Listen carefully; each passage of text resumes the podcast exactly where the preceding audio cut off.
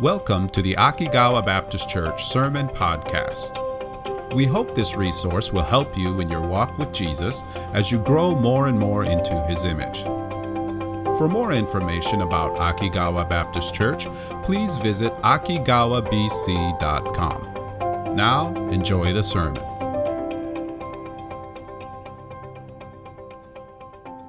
And I ask you all a question. You don't have to answer it, but I want you to think about it, okay? The question is this What motivates you to follow Jesus? What motivates you to follow Jesus? As you serve Jesus, what motivates you to make sacrifices? What drives you to tell someone about Jesus or to give your time, to give your energy, to give your possessions, to care for brothers and sisters, or to stop what you're doing to help someone who is in need? I'm guessing that your answer is going to be centered around Jesus. And the reason for that is the more we understand who Jesus is, the more we realize what Jesus has done, what he is doing right now, and what he has, uh, what he will do in our future, in what he has set in store for us, the more we see that, the more our motivation for following him will be centered on him.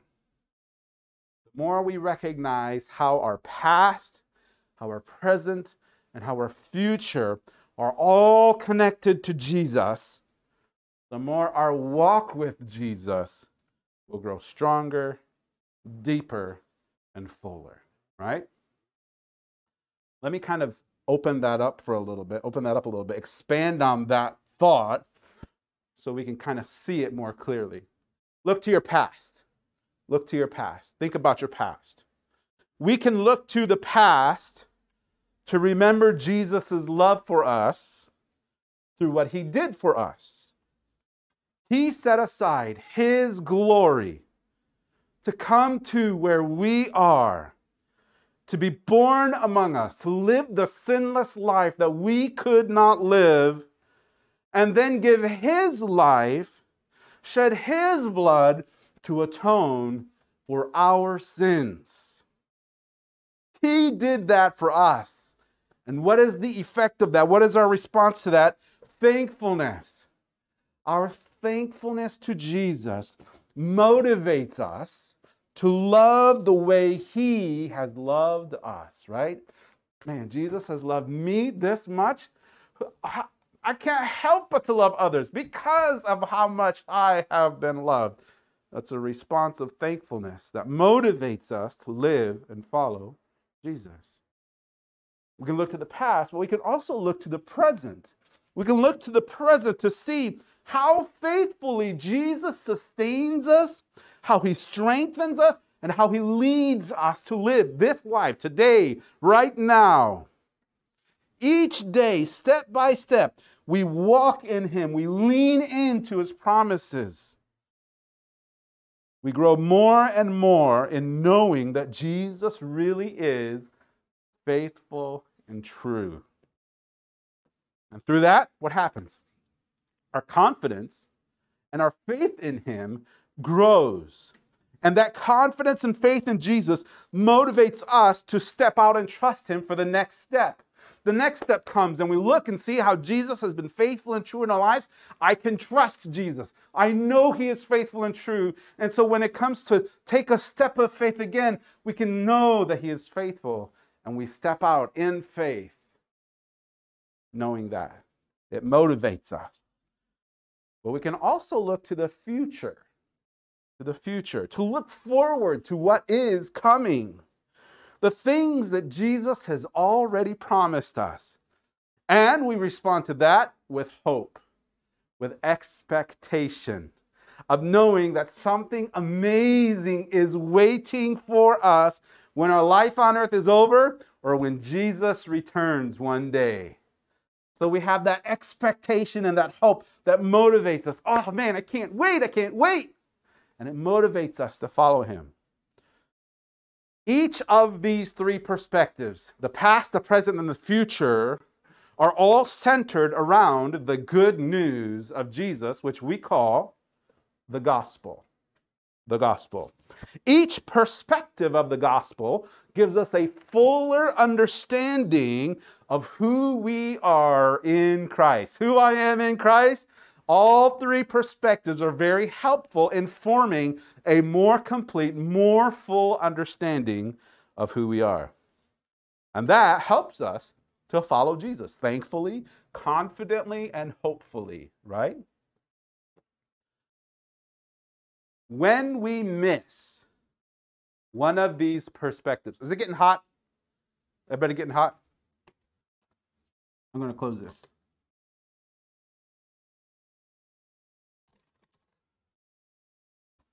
When we miss one of these perspectives about the gospel, the past of the gospel, the present of the gospel, the future of the gospel, when we miss one of these, it actually hinders our understanding of who we are in Jesus. We get that part, right? But also, that lack of understanding actually hinders our desire to follow Jesus too. What you don't understand, you no longer have that motivation to follow Jesus. Not remembering what Jesus has done for us in the past can make us less thankful. Not seeing what Jesus is doing for us right now can make us less confident in Him. Not focusing on what Jesus has in store for us can make us less hopeful. Do you see that connection there?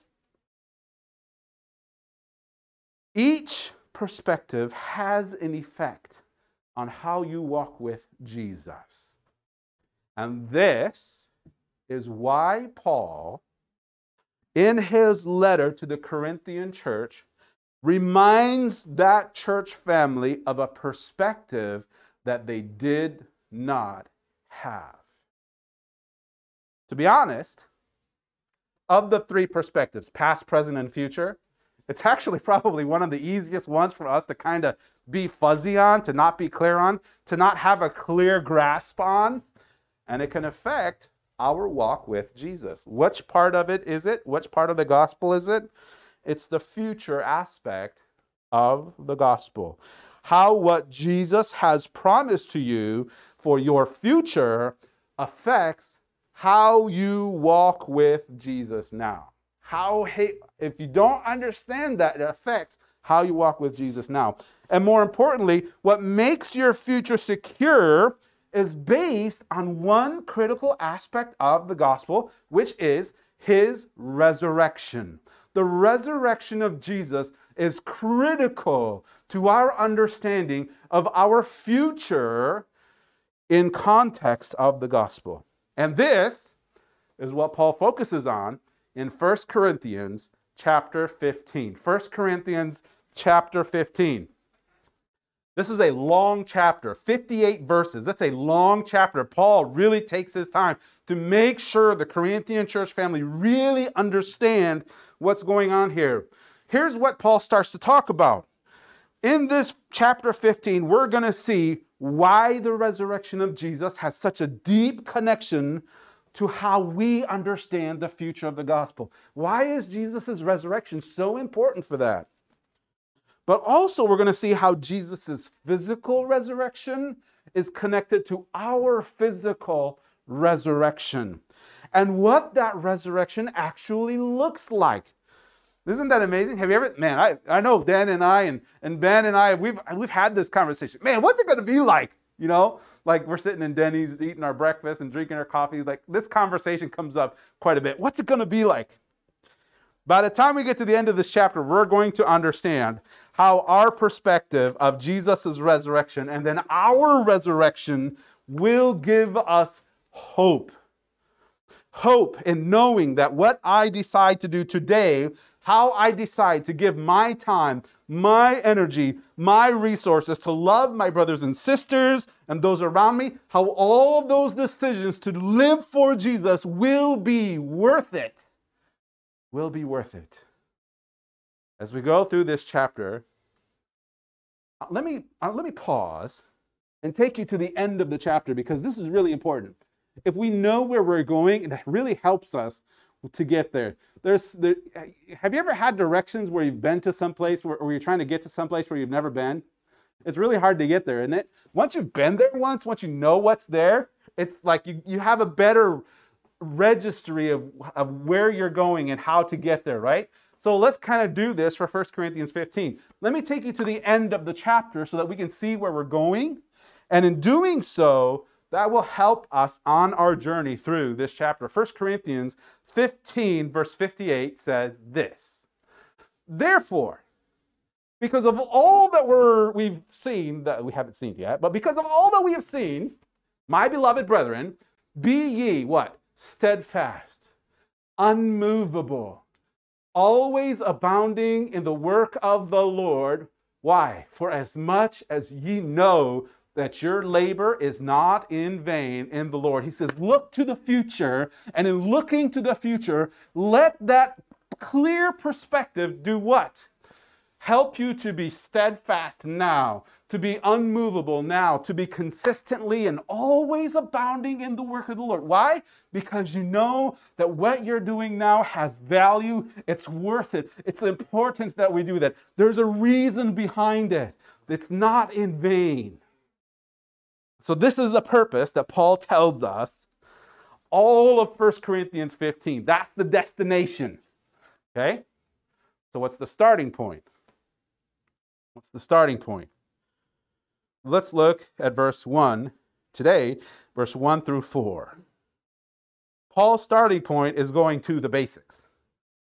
Back to the basics. You got to start at the bottom shelf to see that the resurrection of Jesus is just as much a central core part of the gospel as the cross is. He says this, 1 Corinthians chapter 15 and verse 1. Moreover, brethren, I declare unto you the gospel which I preached unto you, which also ye have received, and wherein ye stand. Verse 2 By which also ye are saved, if ye keep in memory what I preached unto you, unless ye have believed in vain. Go back to verse 1. Paul says, guys, let me start by reminding you what the gospel is. Let me start by there. The gospel is the very thing. Remember when I preached to you, when I was with you, that gospel. It's the same gospel that you received and that you're standing on now. So he's reminding them, hey, think back with me. Remember what I told you about the gospel? That gospel was what you received and what you're standing on now. But what Paul says next can be a little bit confusing, can't it?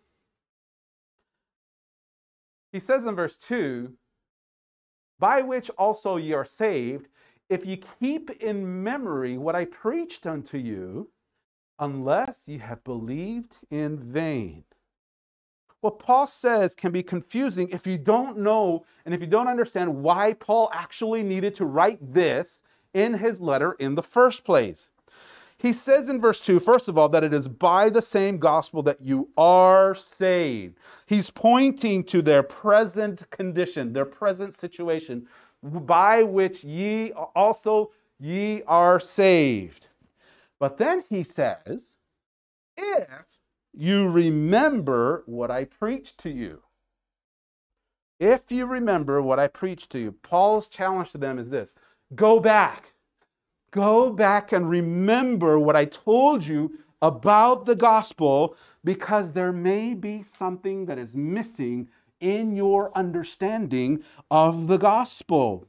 And if you didn't get it then, it may be that you have believed in vain. What is he talking about here? What's this whole context? This is the whole reason Paul writes this in his letter. The Corinthian church's understanding of the gospel had become confused. Maybe they didn't understand what Paul was talking about in the first place. Maybe they forgot. But for some reason, there was a part of the gospel that they were getting wrong. And so, Paul wanted to make sure that what they were believing in was the gospel. Paul's fear was that they had put their faith in something that wasn't the gospel. that something that wasn't true. And if they had, then their faith would have been in vain. What was it they weren't getting? Why was there confusion and, and blurriness in the gospel? Why did Paul have to say what he said? If we jump ahead a little bit, we will see. Verse 12 says this Now, if Christ be preached that he rose from the dead, how say some among you that there is no resurrection of the dead? Listen, if Christ is being preached that he is risen from the dead, why are some of you guys saying there is no resurrection of the dead? Verse 13 says this If there be no resurrection of the dead, then Christ is not risen. Verse 14 And if Christ be not risen, what? Then is our preaching vain, and your faith is also vain. So here's Paul saying, listen, guys, this is really important that you get this and you understand the gospel in its entirety. Don't assume. Here is your error. You're thinking there are some in the church that are saying there is no resurrection of the dead. Paul wanted them to see where that thought process has to lead to. If there is no resurrection of the dead, then Christ didn't rise either. And if that's true, if Jesus did not rise from the dead, our preaching is vain. What he said in verse 2 your faith is also vain. Why? Because the good news of Jesus can't be good news without the resurrection. Let me say that again. The good news of Jesus can't be good news without the resurrection. Verse 17 says it this way if Christ be not raised, your faith is vain. And what happens? Ye are yet in your sins. It can't be good news without Jesus' resurrection. This is why Paul says in verse 2 if this is what you're saying, that there is no resurrection of the dead, then you need to go back to remember what I preached to you when I was with you, what I preached to you about the gospel. Because if you are missing the resurrection, you are missing the gospel itself. And if that is true, then what you believed really is in vain. So, what does Paul do? He reminds them of what he told them about the gospel. Do you remember in the original part, in the first part of this letter, Paul kind of told them a little bit of his main focus of what he is going to teach them, his main focus of his teaching. Uh, uh, uh, uh, 1 uh, Corinthians, uh, I said verse 3, but go to 1 Corinthians chapter 2. 1 Corinthians chapter 2, verse 1. This is what Paul said, and I, brethren, when I came to you, I came not with excellency of speech or of wisdom, declaring unto you the testimony of God. I didn't come with all that. All I did was verse 2 I determined not to do anything among you save Jesus Christ and Him crucified. My whole focus was to tell you about the gospel of Jesus. If there is one thing that we should get from the Bible, it is not how to live a good life. This wasn't Paul's focus. Paul's focus wasn't how to live a good life. His focus was the gospel, the death, the burial, the resurrection of Jesus, Him leaving heaven, coming to earth, living a sinless sacrifice for us. It wasn't about how to live a good life. The gospel is not about one, what we should get from the Bible isn't about how to live a good life, how to love your family, how to be a good citizen, or how to love your neighbors, or even how to find peace and happiness. That's not the main focus of the Bible. All of these are simply the natural effects of that happen from receiving and standing on what is the main focus of the Bible. What is it? Jesus. Jesus is the whole theme of the Bible from the first page to the last page of the Bible. But even more, the main thing about Jesus is this that Jesus, the Son of God, came to earth, died on a cross to become the sinless sacrifice for our sins. And he was buried, and three days later, he rose again. He came back to life, and he gives salvation to all who trust in him. This is the good news of Jesus that we heard, that we received, and that we stand on now as those who are believers in him. This is what it says, 1 Corinthians 15. Go back to verse 3 and 4. It says this For I delivered unto you, first of all, the most important thing, the primary thing. First of all means the most important thing. I delivered unto you, first of all, which I also received, which is what? How that Christ died for our sins according to the scriptures. Verse 4 And that he was buried and that he rose again the third day according to the scriptures. The death and the resurrection are interweaved throughout all of the pages of scripture to remind us of who Jesus is and what he has done. Let me close by reminding us of something very important in verse 3. For I delivered unto you, first of all, that which I also received. Paul says that this was something that he received too. And as one who had received the truth, as one who took the truth of the gospel as his own, he received it. He didn't just acknowledge this from far away, he received it as his own. Jesus died for my sins. Jesus rose again. And with the same power that Jesus rose again, one day I too will rise again. He made it his own. This is what it's talking about when you receive. This is part of faith. Not just acknowledging, oh, yes, Jesus existed, Jesus died on a cross, Jesus rose again, as a historical fact, but rather a personal application, a receiving. What Jesus did affects me. And this is what it means to receive the gospel. My question to you is Have you received it? Have you received it? If you haven't, I stand with Paul and I say that this is the most important thing you could ever receive. This is the thing that will change not just your life here and now, not just today, not just tomorrow, but your forever. Your forever will be changed.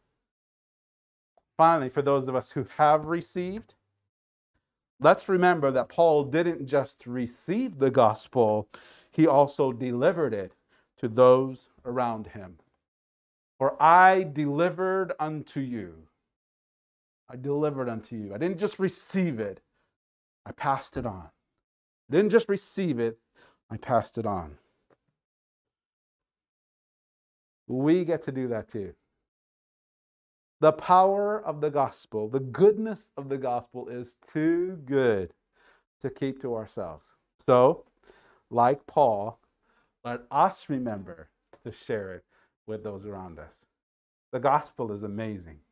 The past the present, and the future. How you see each of these perspectives of the cross will determine how thankful you are for what Jesus has done, how confident you are in what Jesus is doing, and how hopeful you are in what Jesus will do in your future. Having that will help you to live a more thankful more confident, more hopeful today life. I pray, I pray that each of us, through the Holy Spirit, that the Holy Spirit will remind us and reveal to us who we are in Christ because of what Jesus done on the cross and up from out of the grave. It's an amazing thing to see. Praise Him for that. Thank Him for His resurrection and His death. Let's pray. Jesus, thank you we are reminded once again that the reason we live, our motivation, focuses in. It all comes from you, what you have done, what you are doing now, and what you will do in the future. Give us that whole perspective, Holy Spirit. Help us in the areas that we are lacking in, that you would reveal that to us more clearly so that we can be more thankful, so that we can be more confident, so that we can be more hopeful in the gospel, the good news of Jesus. If we haven't trusted in Jesus yet, if there's somebody here or watching that hasn't trusted Jesus to be their Savior, to receive it, to make the truth of that gospel their own, Father, I, help, I pray that you would help them to understand that it's simply you or us, just as we are, coming to you in all of our sin, in all of our mess ups, in all of our unworthiness we come to you just as we are, and we ask you to forgive us of our sins, to take us in as we are, to give us complete forgiveness and restoration, to make us a child of God. We come as we are, and we put our trust in you, what you have done on the cross, and then just receive it as our own. I pray that you would help us to do that, to repent of our sins and to put our trust in Jesus Christ. Thank you, Father, for the ways that you have shown us this through your word according to the scriptures. And help us to live a life that follows Jesus. It's in his name we pray this.